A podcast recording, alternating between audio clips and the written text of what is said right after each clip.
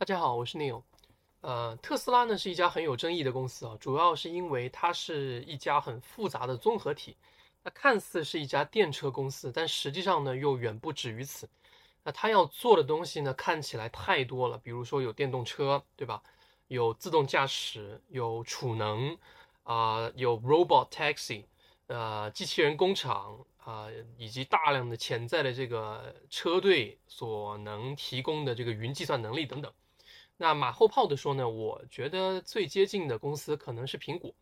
那当年这个 iPhone 刚推出的时候啊，没有让人觉得很惊讶，对吧？直到 App Store 的这个彻底崛起，直到苹果开始放量增长，啊，随着这个 iPhone 的这个衍生出了一系列的这个软件服务。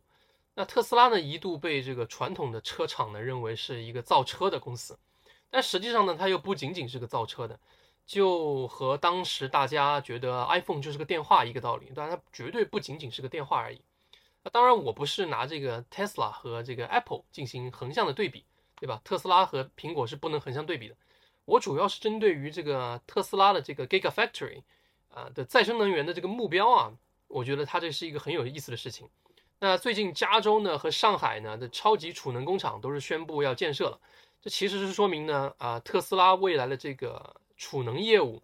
他是对这个储能业务有强烈的野心的。那所以马斯克本人呢，其实最近又呃跑了一趟中国嘛。那结果他第一个见的人，第一个见的商人是这个宁德时代的曾毓群啊，而且官媒还发了通稿来介绍这个，专门介绍这个储能工厂，对吧？Megapack 的这个工厂。那引用一下这个官媒的解释啊，来同时也给一些不是那么了解的人科普一下啊。就 Megapack 可以理解成一个大的充电宝。对吧？每一台 Megapack 的机组可以储存这个三兆瓦时的这个能量，满足三千六百个家庭大概一个小时的用电需求。那 Megapack 不仅仅是一个锂电池组，它还集成了这个电缆啊、电气系统啊、啊热管理系统啊等等。那这些部件是可以啊放在它的那个白色的外壳里的。那发发货的时候都已经组装完毕了，所以你运到那个地点以后，直接把它按照它的说明组装起来。几小时就可以用了。那可再生能源呢？需要需要的储能设备啊，来收集它。完了以后，比如说用风能、太阳能，对吧？这些发电逻辑收集起来以后，你就可以把这个储能设备运到任何你想要的地方去用，你就不需要拉这个高压线，对吧？然后源源不断的还可以使用，只要你不断的给它充电，就是源源不断的使用。那呃，煤电和核电也可以用于给这些啊这个巨大的充电宝来充电。所以呢，在用电高峰期的时候呢，储能设备是可以解决这个峰值差的问题的，就是用电负荷过高的时候，对吧？怎么办的问题？那用电过负荷过低的时候，你就会拿来充能。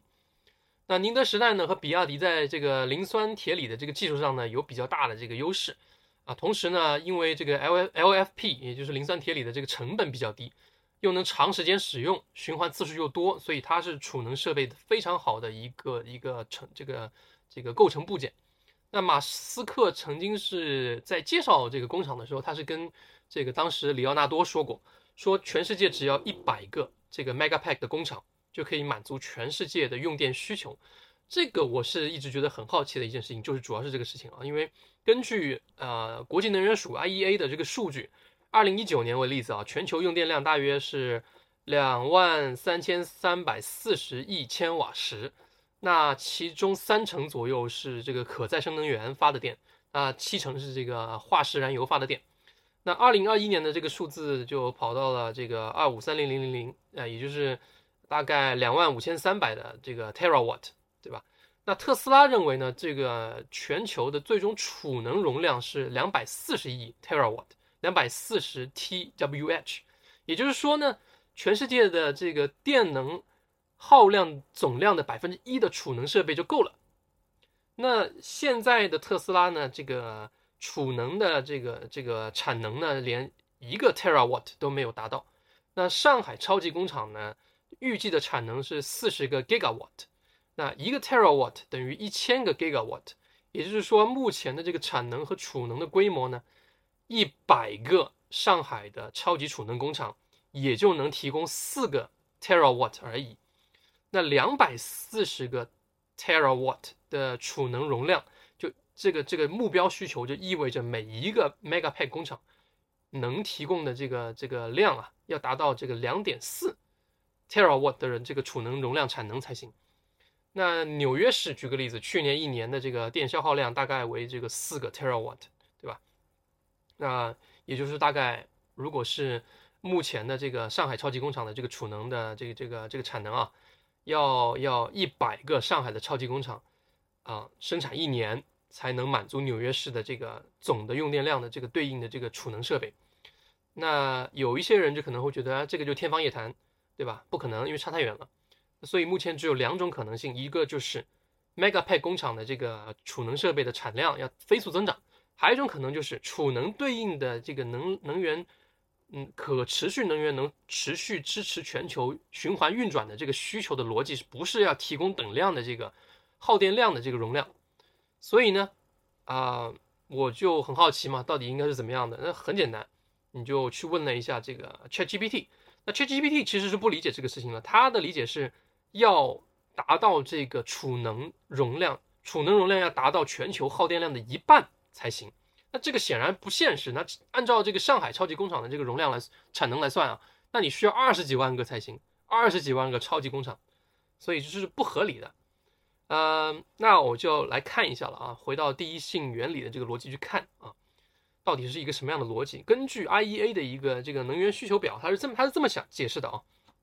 就是说啊，因为化石能源的这个这个呃供应啊，它达到这个最终消费者之前，其实其实是有很多损耗的啊，有最后其实你损耗完了以后，只有百分之二十七左右的这个这个呃能源是达到了这个最终用呃用户手里的，所以呢，你只需要。啊，把这个东西算进去，然后把化石能源中间损耗掉的再算进去，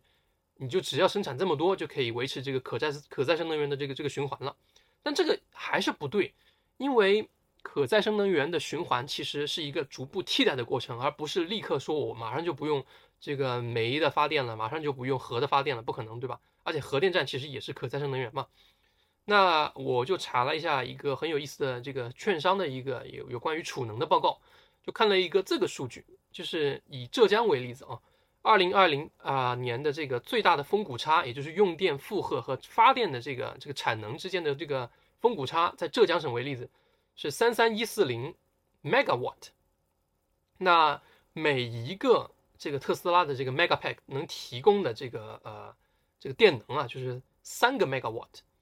那一年上海超级工厂的储能。刚才讲了，大概产量为这个四十个 gigawatt，也就是说，如果上海工厂将这个产能的百分之八十左右卖给浙江省，一年的产能的百分之八十卖给浙江省，就足以让浙江省的这个峰谷差缩小到几乎为零。那当然情况没有这么必要这么极端了，那只需要采购量达到一定的数量，每一年逐步的部署，就能逐步缓解这个用电的峰谷差。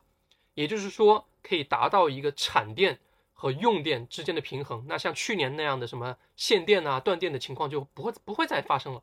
也就是说，这个就为五到十年以后可再生能源完全替代掉现在的煤发电厂啊提供了一个很重要的基础。所以说，Elon Musk 的说法是，一百个 Megapack 的工厂提供全世界可再生能源的这个支持全世界电力的需求的这个事情，并不是要。储能来完成主要用电的需求，而是用储能来解决可再生能源和用电负荷之间的峰谷差的这个事情。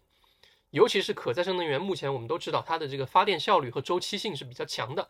啊，发电效率就不稳定，然后周期性比较强，所以储能可以解决这个问题。这也是为什么他认为啊，就是这个最终这个储能的这个量其实只需要达到全球用电需求的百分之一左右就可以了。那我。推想了一下这个这个逻辑啊，其实是还真是可行的。那不得不佩服，其实这个 Elon Musk 最终真的是按照第一性原理去去思考所有问题的啊。那你想一下，是不是所有的省份如果它的这个用电峰谷差最后都缩小到几乎为零，那也就是意味着我逐步逐步就可以建造更多的可再生能源去替代掉这个煤的发电了，因为现在不能用可再生能源去。啊，替代掉这么多的这个煤发电，第一是因为煤发电还很便宜嘛，第二是因为可再生能源不稳定，对吧？那随着时间的推移，啊，只只有这个用电的这个鼓风差缩小到几乎为零，才能逐步逐步的实现替换，不然你就会产生各种社会不稳定不稳定因素，对吧？用电突然断了，那肯定不行，生产啊，人民的生活都会受到影响，对不对？好，这一集就聊到这里，拜拜。